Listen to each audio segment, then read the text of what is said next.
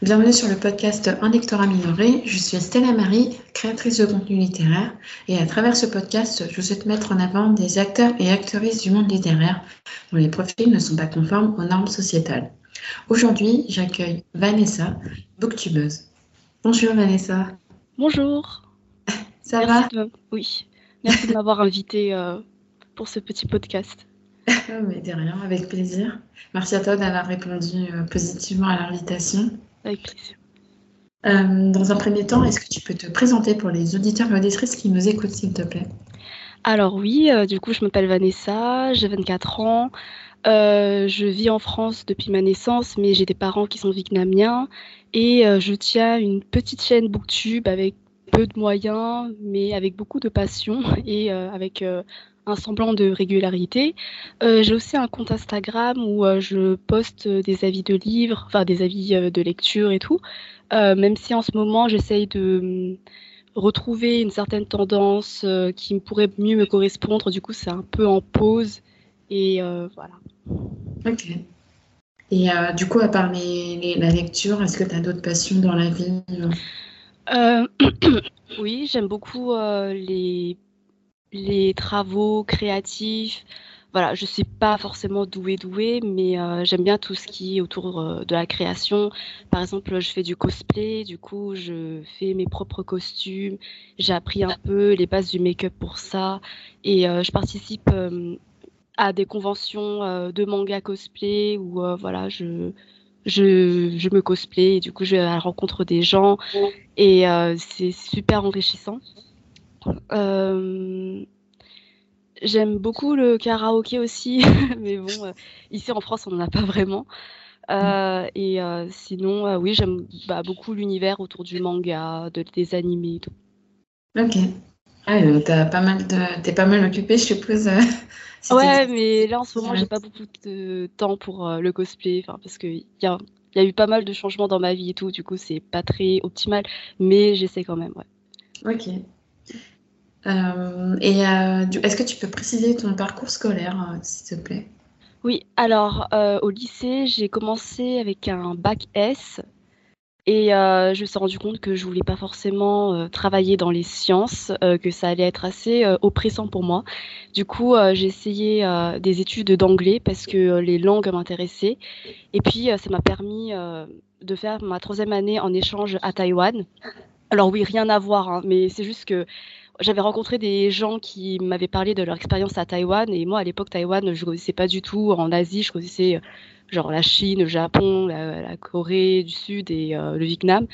Et euh, du coup Taïwan pour moi c'est un pays qui est, qui est vraiment méconnu mais ils m'avaient partagé leur expérience de manière tellement positive et tellement enjouée que ça m'a donné envie d'y aller. Et là-bas, ça a été une expérience mais tellement géniale que ça m'a donné envie d'apprendre euh, le chinois. Et du coup, quand je suis retournée en France, au lieu de poursuivre un master d'anglais parce que je savais que j'allais pas m'épanouir dedans, bah, j'ai préféré recommencer une licence euh, du coup de chinois. Et euh, là, je fais un master, mais pas du tout en lien avec le chinois, même si je regrette pas du tout d'avoir fait cette licence de chinois parce que ça m'a beaucoup apporté culturellement, de manière littéraire également et également humainement. Et là, en ce moment, je fais un master à Poitiers. C'est un master de livre et médiation, euh, du coup, autour de la médiation littéraire, culturelle. Ok, d'accord. Ouais, donc c'est pour euh, travailler en médiathèque dans des espaces culturels. oui, c'est ça, totalement. Ok. Et est-ce que ça te plaît euh?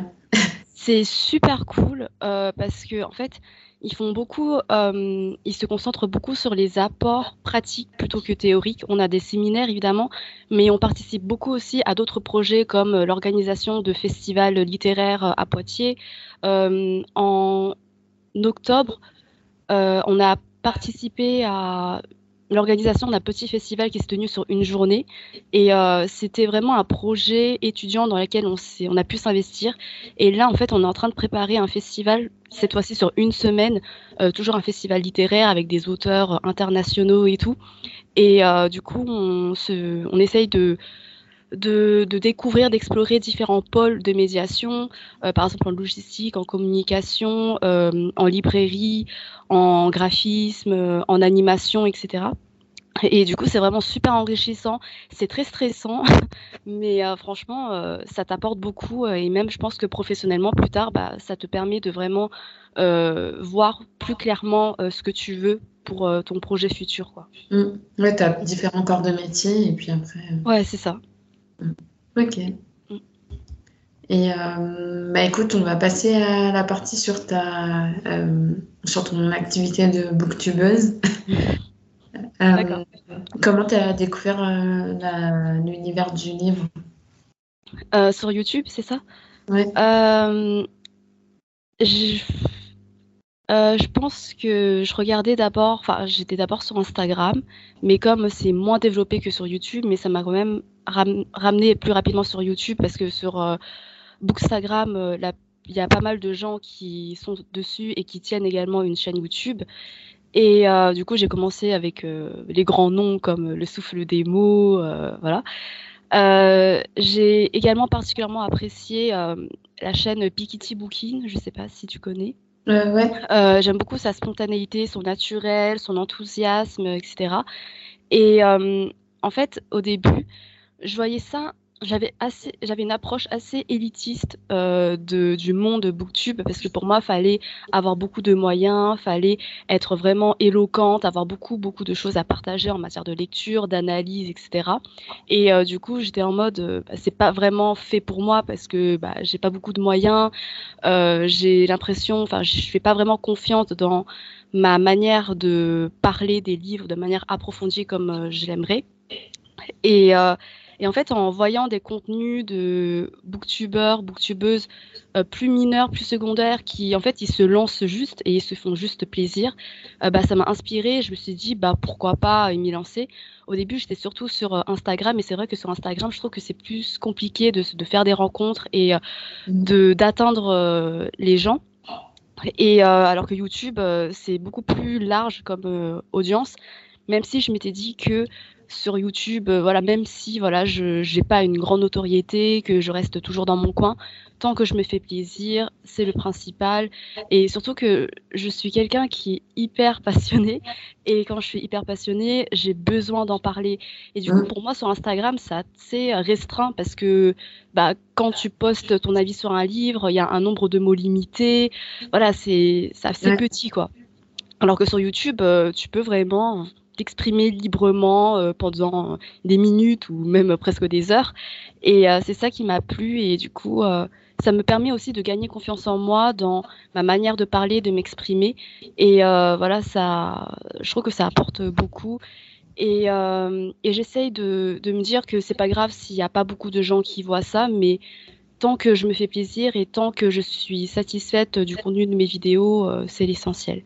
Mais ce qui est cool aussi, c'est que quand il y a des gens qui, euh, qui, qui m'envoient des messages ou des commentaires en disant qu'ils ont regardé telle ou telle vidéo, qu'ils ont bien aimé, euh, ou que euh, ça leur a même donné envie de lire tel livre, ça leur a fait découvrir tel livre et qu'ils ont apprécié, c'est une énorme récompense pour moi parce que je me dis waouh, enfin, ils se sont posés pendant des dizaines de minutes pour m'écouter et ils n'ont pas lâché, genre ils n'ont pas abandonné la vidéo. Pour moi, c'est un truc de dingue et du coup, c'est une énorme récompense et ça nourrit vraiment euh, ma confiance en moi petit à petit. du coup, c'est très important aussi. Mmh. Oui, c'est vrai que les retours, euh, c'est hyper important. Ouais. Parce que ça, te motive en fait. Ouais, c'est ça. Tu te dis que tu, tu, restes authentique. Tu, voilà, tu veux te créer une image de la manière la plus authentique. Et en fait, euh, ça plaît à des gens et c'est trop cool. Mmh.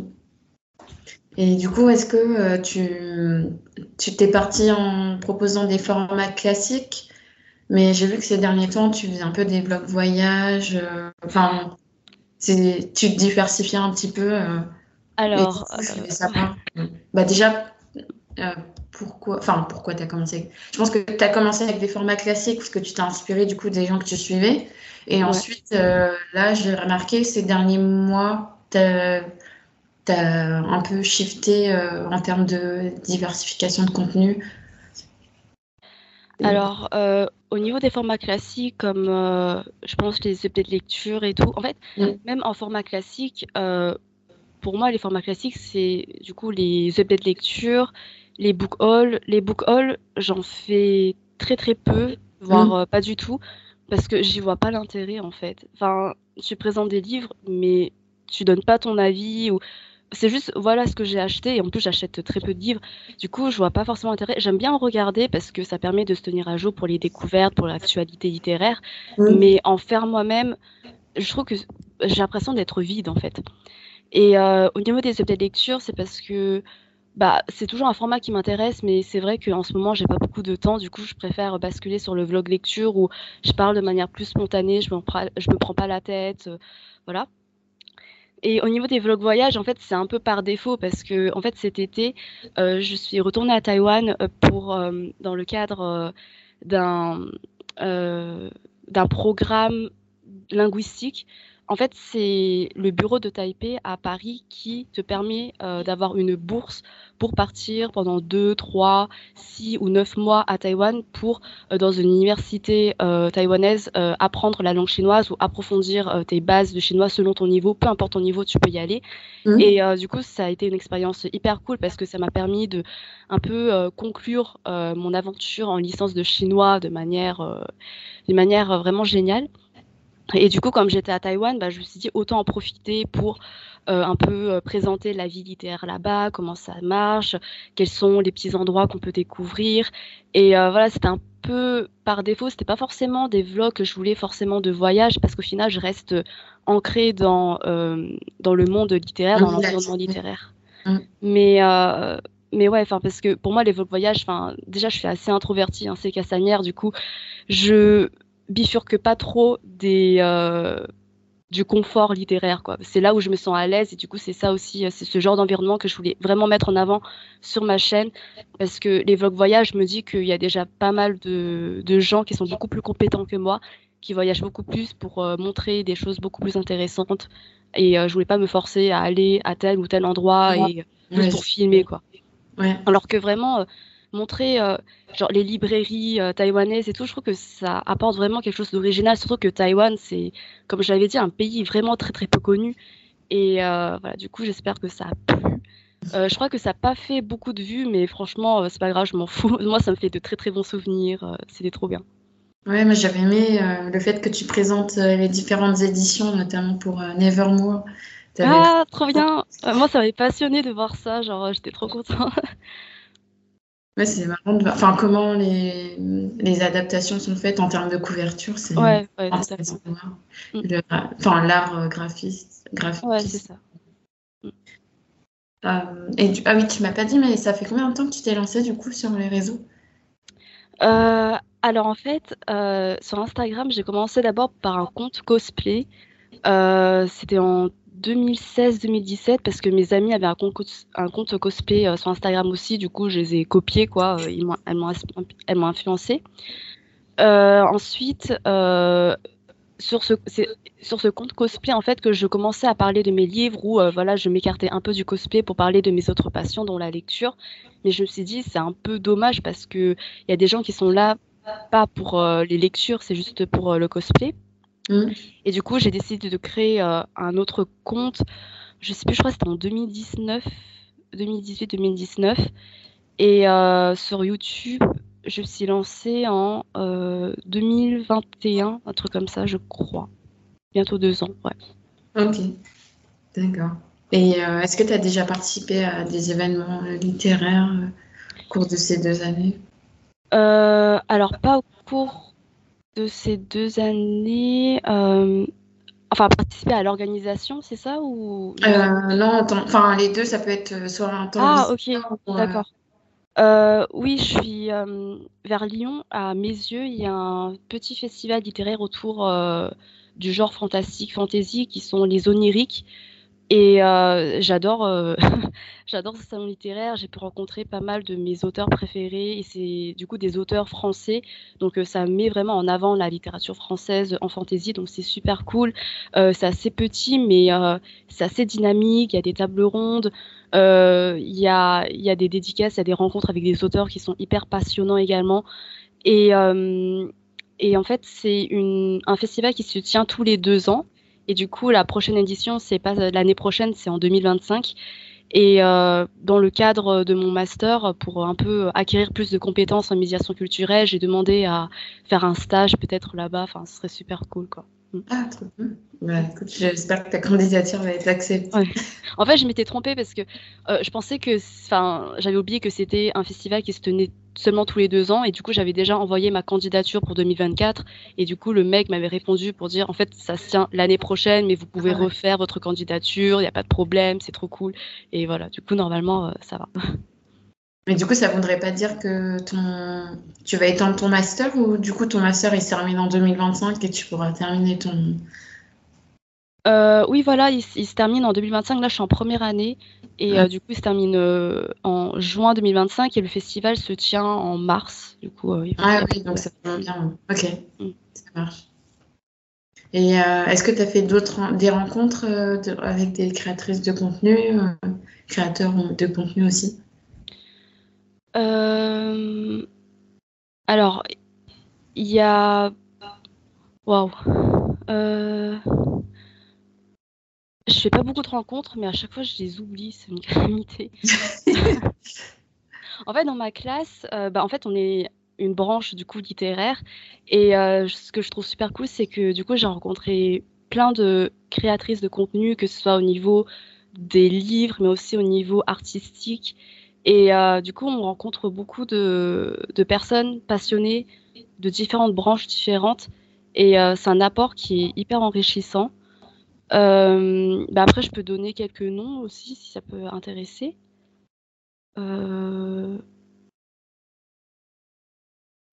Après, tu peux chercher, hein, si tu veux, je couperai si tu sais où chercher. ok, ok. Attends, je parle à qui sur Instagram?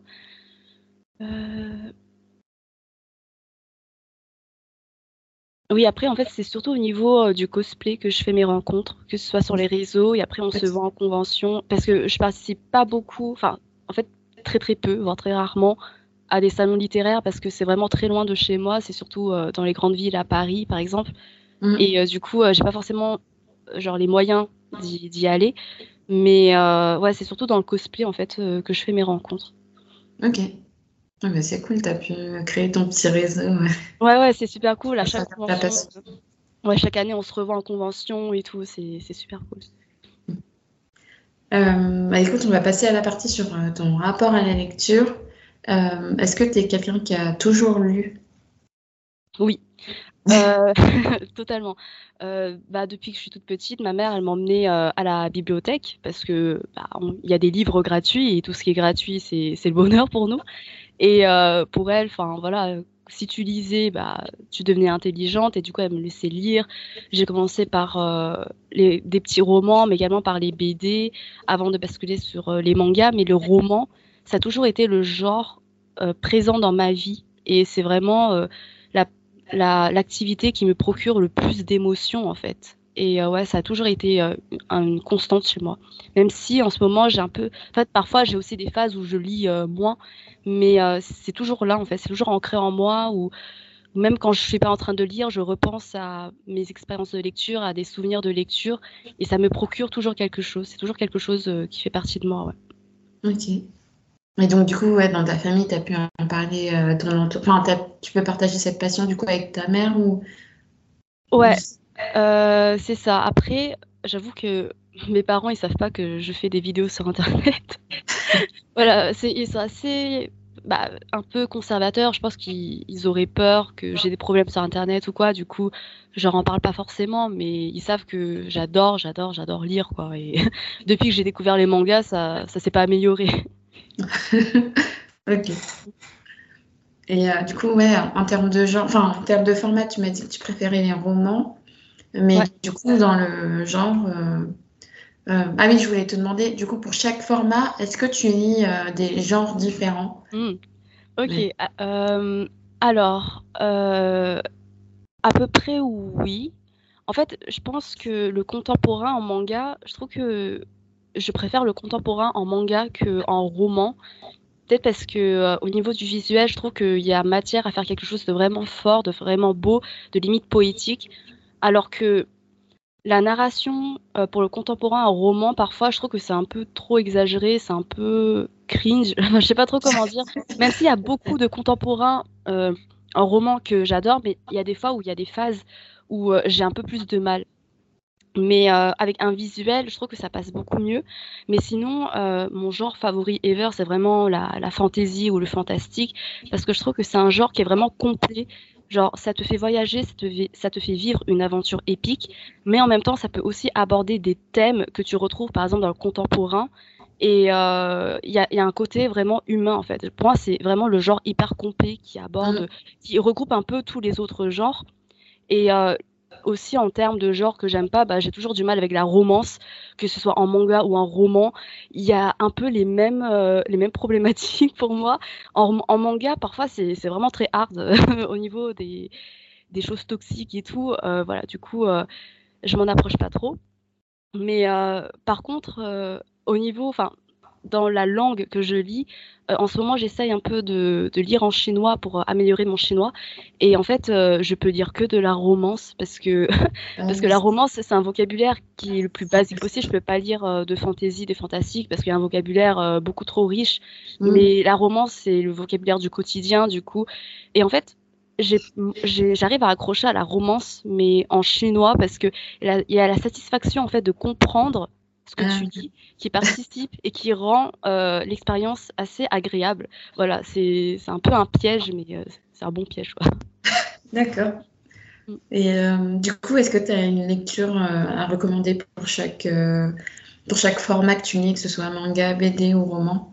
Ah oui, après, ça, là, ça dépend des goûts, des, goûts mm. des gens.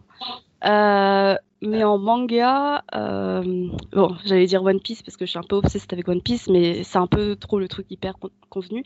Mais euh, je dirais Barakamon, je sais pas trop si tu connais en manga. non. En gros, c'est un slice of life avec un jeune calligraphe qui a gagné un concours de calligraphie à Tokyo et tout. Et en fait, euh, du coup, il est super fier, mais il y a un vétéran de la calligraphie qui vient et qui critique euh, son œuvre en disant qu'il manque de personnalité, que c'est beaucoup trop convenu. Et euh, du coup, le jeune homme, il pète un câble et il le frappe. Et du coup, pour le calmer un peu, on l'envoie sur une île où il va renouer un peu avec ses liens avec la calligraphie pour se remettre également en question, pour prendre en maturité et par extension pour s'éloigner un peu de, de toute la pression euh, en ville, euh, au niveau de la hiérarchie, au niveau de la, du prestige social, du prestige professionnel. Et sur cette île-là, il va faire la rencontre de personnes euh, très terre à terre, de campagnards qui se prennent pas la tête, qui sont parfois très familiers avec lui, mais qui lui apportent une, un nouveau souffle dans sa vie et qui lui donnent l'occasion de se remettre en question et de relativiser sur la vie, sur les choses simples de la vie. Et il va notamment faire la rencontre d'une petite fille euh, qui, avec qui il se lie d'amitié et ça va beaucoup lui apporter. Et euh, je trouve que c'est un manga qui peut plaire à tout le monde parce que déjà c'est hyper hilarant. Et euh, en même temps, ça, c'est pas prise de tête, mais en même temps, ça m'a beaucoup, beaucoup inspiré personnellement à un point de ma vie où je me sentais perdue de manière professionnelle, je savais pas quoi faire. Et en fait, ce manga-là, ça a vraiment, ça m'a vraiment permis de, voilà, de prendre du recul, de souffler un bon coup, ça a vraiment été une bouffée de fraîcheur, mais euh, incomparable, quoi. Et je pense que ça peut faire du bien à tout le monde, que ce soit au niveau euh, de l'inspiration, de comment, voilà, ça te fait relativiser sur euh, plusieurs choses de la vie, mais aussi juste pour passer un bon moment parce que c'est vraiment hilarant. Du coup, je pense que ça, c'est un manga de manière universelle, ça peut plaire vraiment à tout le monde. Ouais. sinon, en fantasy, si on prend en roman, euh, là, en ce moment, l'un de mes plus gros coups de cœur euh, en fantasy en 2023, c'est euh, la, Cité de Letton. je l'ai là. Je sais pas, bah, du coup, chez De Saxus. c'est un, une fantasy dans l'univers avec des jeans. Et, et en fait, ça m'a ça m'a extrêmement plu parce qu'il y a vraiment tout un background autour avec beaucoup de complots politiques, beaucoup de divergences d'opinion euh, sur la manière de devoir gouverner euh, un peuple qui, euh, qui a beaucoup de, divergences au niveau des ethnies et tout. Et euh, du coup, tu vois beaucoup de, divergences d'opinion, même au sein de familles, de personnages qui sont vraiment très proches. Et j'adore comment ce genre de divergences vont influencer leur euh, rapport, leurs relations, parce que c'est fait de façon hyper réaliste, hyper euh, vraiment très complexe, très nuancé. Et j'aime beaucoup les personnages aussi, ils sont vraiment très profonds. et il se passe énormément de choses et je trouve que l'autrice, elle n'épargne pas ses personnages et euh, elle relativise beaucoup, par exemple au niveau euh, de la romance. Ce qui m'avait plu, c'est que dans le, premier tome, c'était vraiment rapide, tu avais l'impression que c'était rushé, c'était très forcé, et du coup ça m'avait pas plu, mais dans le tome 2, ça prend euh, une signification beaucoup plus rationnelle. Tu sens que en fait cette histoire d'amour, elle sert un propos que l'autrice, elle va approfondir de manière euh, rationnelle, logique, pertinente, sans idéaliser, sans rendre euh, nier la, la romance. Et voilà. Du coup, c'est vraiment super intéressant. Il me reste le tome 3 à lire. J'ai peur de le lire parce que j'ai peur de perdre euh, mes personnages préférés. du coup, je le repousse. Ça fait un an que je le repousse là, mais il va falloir s'y mettre. Mais franchement, j'ai beaucoup beaucoup aimé. Mm. J'en ai entendu parler à sa sortie, mais j'ai toujours pas lu.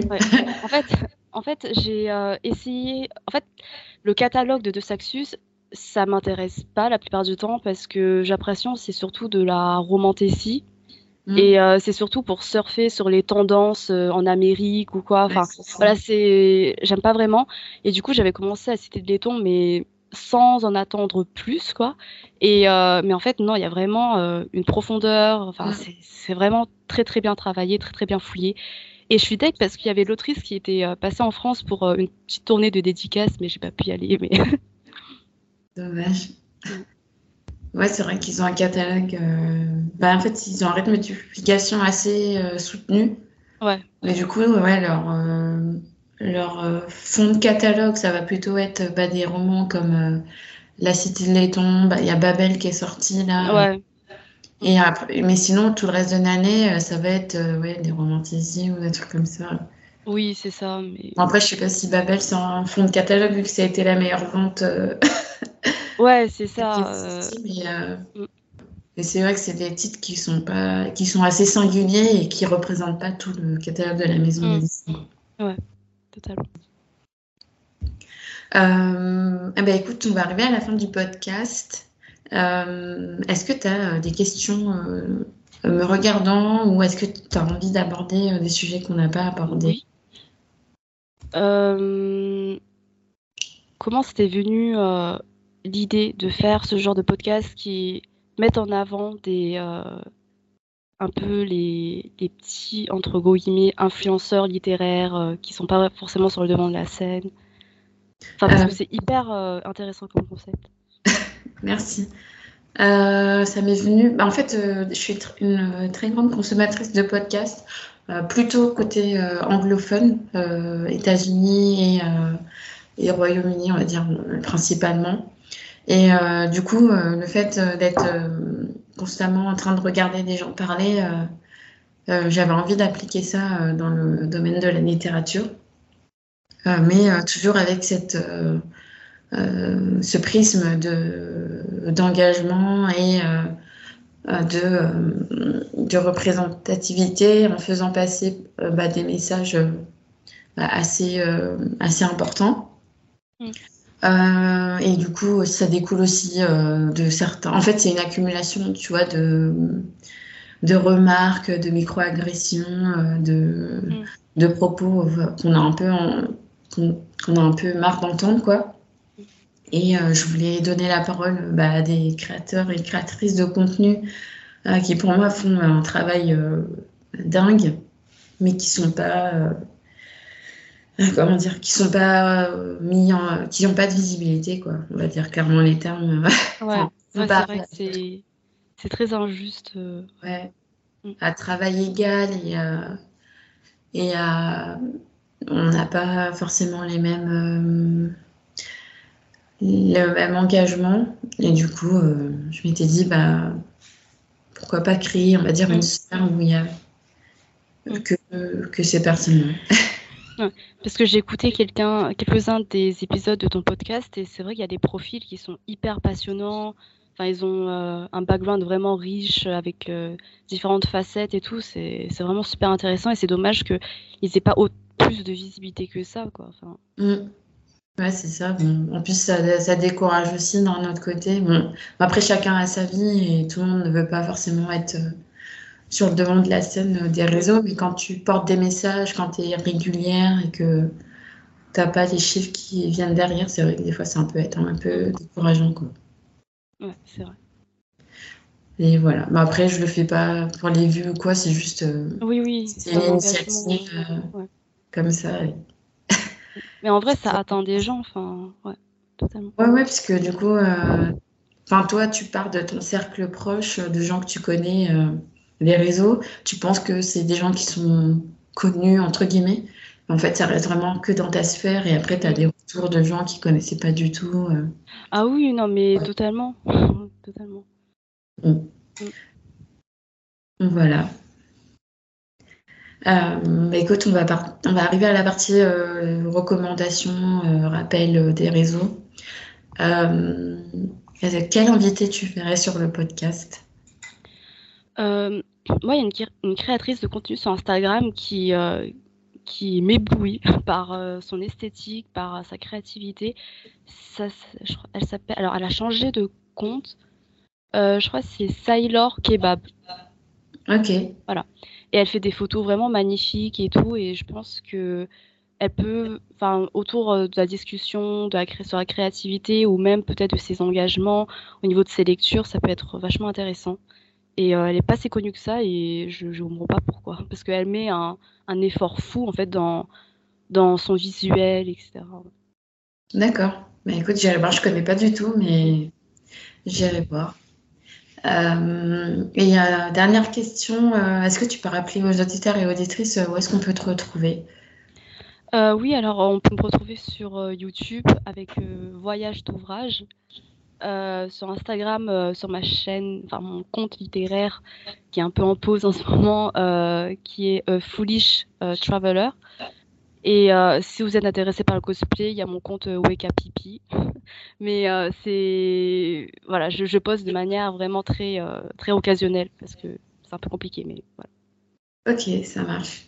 Mais écoute, je te remercie d'avoir partagé quelques temps avec moi autour de discussions littéraires. Merci à toi, merci beaucoup, c'était super cool. je vais également remercier les auditeurs et auditrices d'avoir écouté cet épisode dans Lecteur Minoré. Et je vous dis à tous et à toutes à très bientôt. Merci, au revoir.